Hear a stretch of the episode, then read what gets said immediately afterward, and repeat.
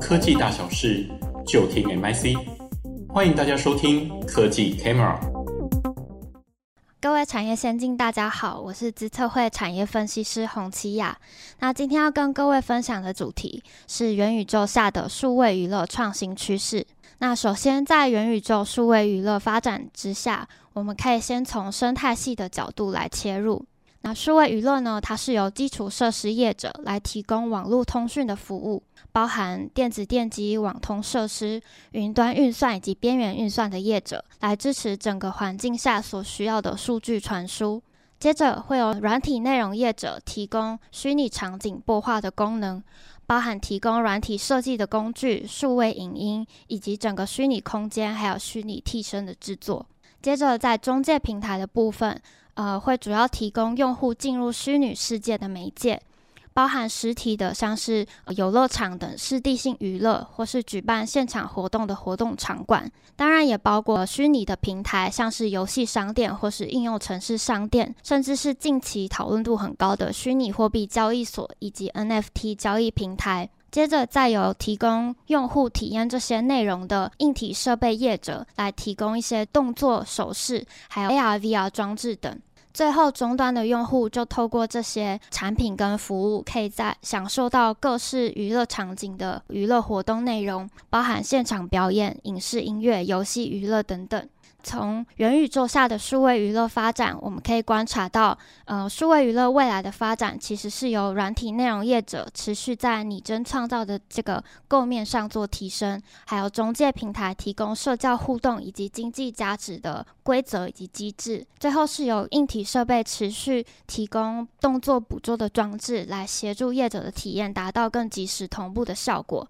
因此。元宇宙下数位娱乐的创新趋势，就会根据这四大构面做进一步的发展。那如果我们进一步来看这四大构面所代表的意涵，即时同步呢，强调的是虚拟跟现实世界的相通，还有用户活动的灵活性。像图形处理器大厂 NVIDIA 认为，元宇宙是一个共享以及不仰赖单一应用程式的虚拟世界，当中会包含让用户能穿梭于不同虚拟世界的机制。而拟真创造呢，强调的是虚拟式情境的播化以及数位内容的生成。像是游戏引擎公司 Unity 就表示，公司致力于打造更多让创作者可以拓展数位世界的工具，更期望在元宇宙内可以建造现实生活中每一个要素的 Digital Twin。而社交互动呢，则是强调用户借由虚拟替身，可以在虚拟世界中进行互动交流。像是社群媒体公司 Meta 就认为，元宇宙将颠覆民众目前使用电脑以及智慧型手机的体验。未来，用户能在各式的体感沉浸设备上体验社交聚会、工作学习，还有娱乐等不同形式的娱乐内容。而最后，经济价值强调则是虚拟世界资产的所有权以及交易规则。如游戏公司 Roblox 认为，呃，元宇宙应该是要一个有身份、朋友、沉浸式体验，而且具经济体系的文明社会。那如果进一步观察数位娱乐，可以发现数位娱乐其实包含我们欣赏跟观赏体验的内容，以及体验的途径这两大构面。那软体内容业者呢，其实专注在于虚拟场景跟内容这块的播化，包括提供用户一些表演跟赛事等真实情情境的重现，或是像电影跟游戏这类的虚构内容。而数位娱乐体验的这一部分，则是由硬体设备业者提供，像电脑或手机这类的中介装置，或是 AR 眼镜、VR 头衔等穿戴装置。而中介平台呢，则是提供用户进入虚拟世界的媒介，让用户得以在现实世界体验虚拟内容，或在虚拟世界体验或创作虚拟内容。因此，元宇宙之下，用户有多种可以体验数位娱乐的选择。接着，在中介平台业者的创新动态部分，以下会从平台服务以及平台模式这两个面向上做介绍。那首先是艺术展馆融入数位科技协助展示的这个应用，像是去年五月的时候，伦敦 V&A 博物馆便与插画家合作，让民众透过 HTC VR 设备可以体验到沉浸式的《爱丽丝梦游仙境》展览。而去年六月的时候，法国巴黎国家自然历史博物馆也推出了 AR 展览的主题，让民众透过 Microsoft HoloLens AR 眼镜就能观看灭绝的动物重生的感受。那融入 AR 的技术，也可以让这些标本作品呃更具有互动的特性。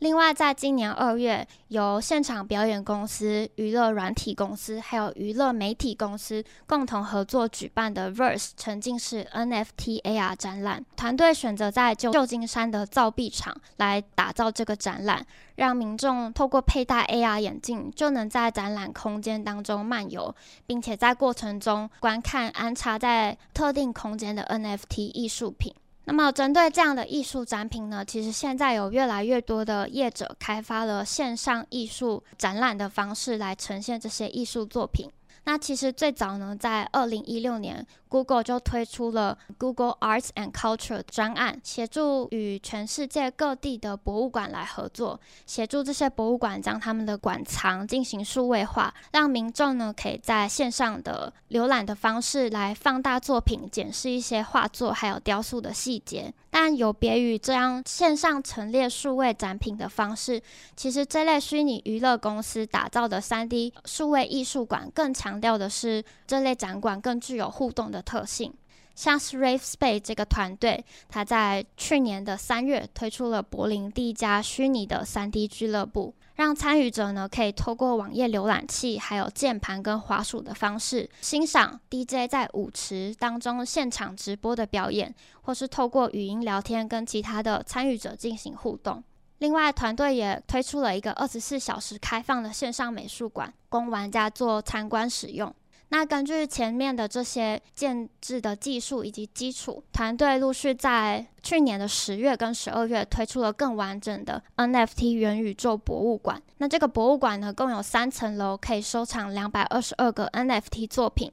当中呢也包含了一些大型的造景技术，分散在馆藏的各个角落。团队在开发这个博物馆的过程当中，需要克服许多由不同角度依然可以欣赏到作品的 3D 技术上的挑战。那团队未来也希望可以扩大博物馆发展的计划，融入更多的像街头艺术或是音乐，发展成一个可以汇集各式艺术爱好者还有 NFT 收藏家的共同娱乐的虚拟会所。那除了前面介绍这些平面的影视作品之外，呃，也有不少中介平台是专注在打造整合各式的影视、音乐的这类的娱乐活动，像是沉浸式 VR 公司 Big Screen 就打造了一个虚拟空间，让用户透过 VR 装置就可以在这个虚拟空间，呃，播放影音、观看电影，或是远端操控自己的电脑桌面。那透过这样的 VR 影视的空间，可以突破原先民众在特定地点观看电影，或者是观看电视、上网玩游戏等这些体验的实体空间，也让这些空间的限制会日来呃越来越模糊。甚至在过去，你是以单人体验这些娱乐，也可以为这些娱乐内容提供共同娱乐的功能，为这些娱乐融入一些互动的要素。那么在娱乐互动特性上，接下来就会介绍到游戏的这个数位娱乐的领域。那相较于前面提到的这些案例，更多是以博物馆馆方统合这些内容来做呈现。其实，在游戏领域当中，更强调的是，呃，让用户也可以参与内容的制作。像是游戏平台 Roblox，它推出的创作引擎 Roblox Studio 就强调以低程式码开发的方式，提供玩家一些物件的模板或是特效制作的资源，协助没有程式背景的玩家也可以创作场景、素材甚至小游戏。那根据 Roblox 官方的统计，在去年玩家投入创作的比例就超过三百 percent，那多数玩家也会透过这套系统来创建自己的服装或者是三 D 的配饰。那比较特别的是，因为疫情的关系，许多玩家也会帮他们在游戏中的虚拟角色设计口罩做佩戴，让虚拟世界跟现实世世界的生活可以做到一个同步跟连接性。那另外一种形式呢，就是类似 Switch 游戏《动物森友会》这款游戏，是以元素选单的方式，提供用户客制化来设计岛屿、住宅还有服饰等内容。那游戏中也存在可以交易物品以及到其他人的岛屿参观的机制。因此，有部分玩家私底下成立了一个努卡总的交易平台，让其他玩家可以透过游戏货币或是旅行券的方式来购买一些特殊的道具，或是特殊设计的一些制作方法。那么，针对这样游戏内的交易机制，其实就衍生了一个近期讨论度很高的区块链游戏。那区块链游戏呢，它其实是结合了虚拟货币、NFT 跟游戏三种元素。让玩家可以在过程中边玩边赚，并将游戏获得的有价值的 NFT 资产转换成一般货币的形式，以此来实现游戏化金融 （Game Finance） 的商业模式。那如果我们观察上述的这些区块链游戏案例，可以发现，区块链游戏其实结合了很多种的游戏内容，像是宠物对战游戏、赛马游戏，以及前一阵子很流行的呃鱿鱼游戏的知名影视内容。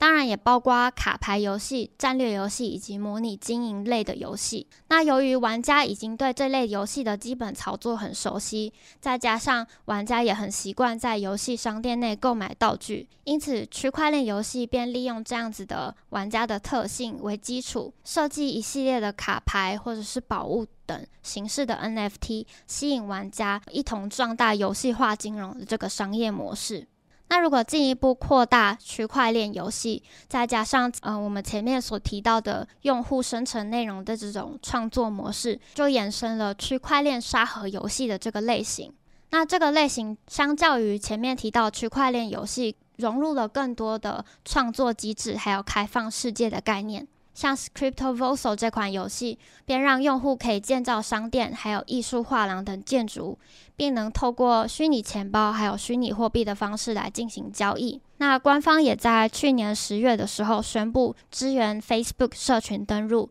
大幅降低了虚拟世界进入的门槛。Decentraland 这款虚拟世界呢，则是建立在 Unity 3D 游戏引擎当中。那游戏中也提供了 In-World Builder 的场景编辑器，供玩家自行创作一些数位艺术品。当然，玩家也可以透过虚拟钱包购买，还有交易土地跟资产。而 The Sandbox 这款游戏呢，最早是在2011年推出它的游戏版本。那在2018年的时候，发布了区块链的版本。那在游戏当中，用户可以透过 Voice Edit 来设计游戏的素材，或利用 Game Maker 来创建呃新的游戏内容。而官方也在呃今年公布，预计在第三季推出虚拟音乐会，还有发布阴尸路的游戏，并在第四季的时候推出手机的版本。期望透过更丰富的娱乐内容，还有更多元相容的装置，来吸引更多用户加入到虚拟世界当中。因此，总结前述中介平台创新的发展趋势，我们可以从平台服务还有平台模式这两个构面来做分析。那由于中介平台是提供用户进入虚拟世界的媒介，就像我们最开始提到的艺文展览跟影视音活动的案例，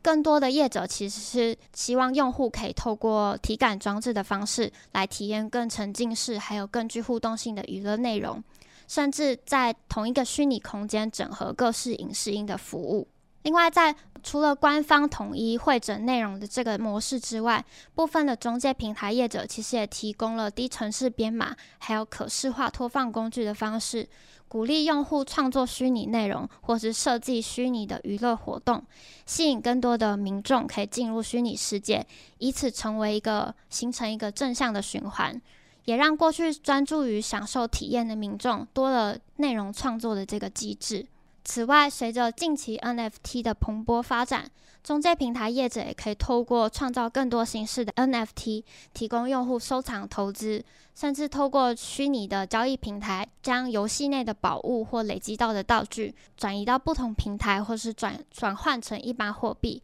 让虚拟资产有更多元的持有方式。那随着内容创作工具以及经济环境逐步完善，未来用户将可以透过中介平台进入虚拟世界之后，以虚拟替身的方式进行社交互动、自由穿梭，甚至是设计建筑并进行交易以获得报酬。让呃虚拟经济在虚拟经济跟内容创作以及社交机制三方面都建立的很完善的情况下，就可以更完善的、更健全的来建立这个虚拟世界的规则。那以上就是我今天的分享，谢谢大家。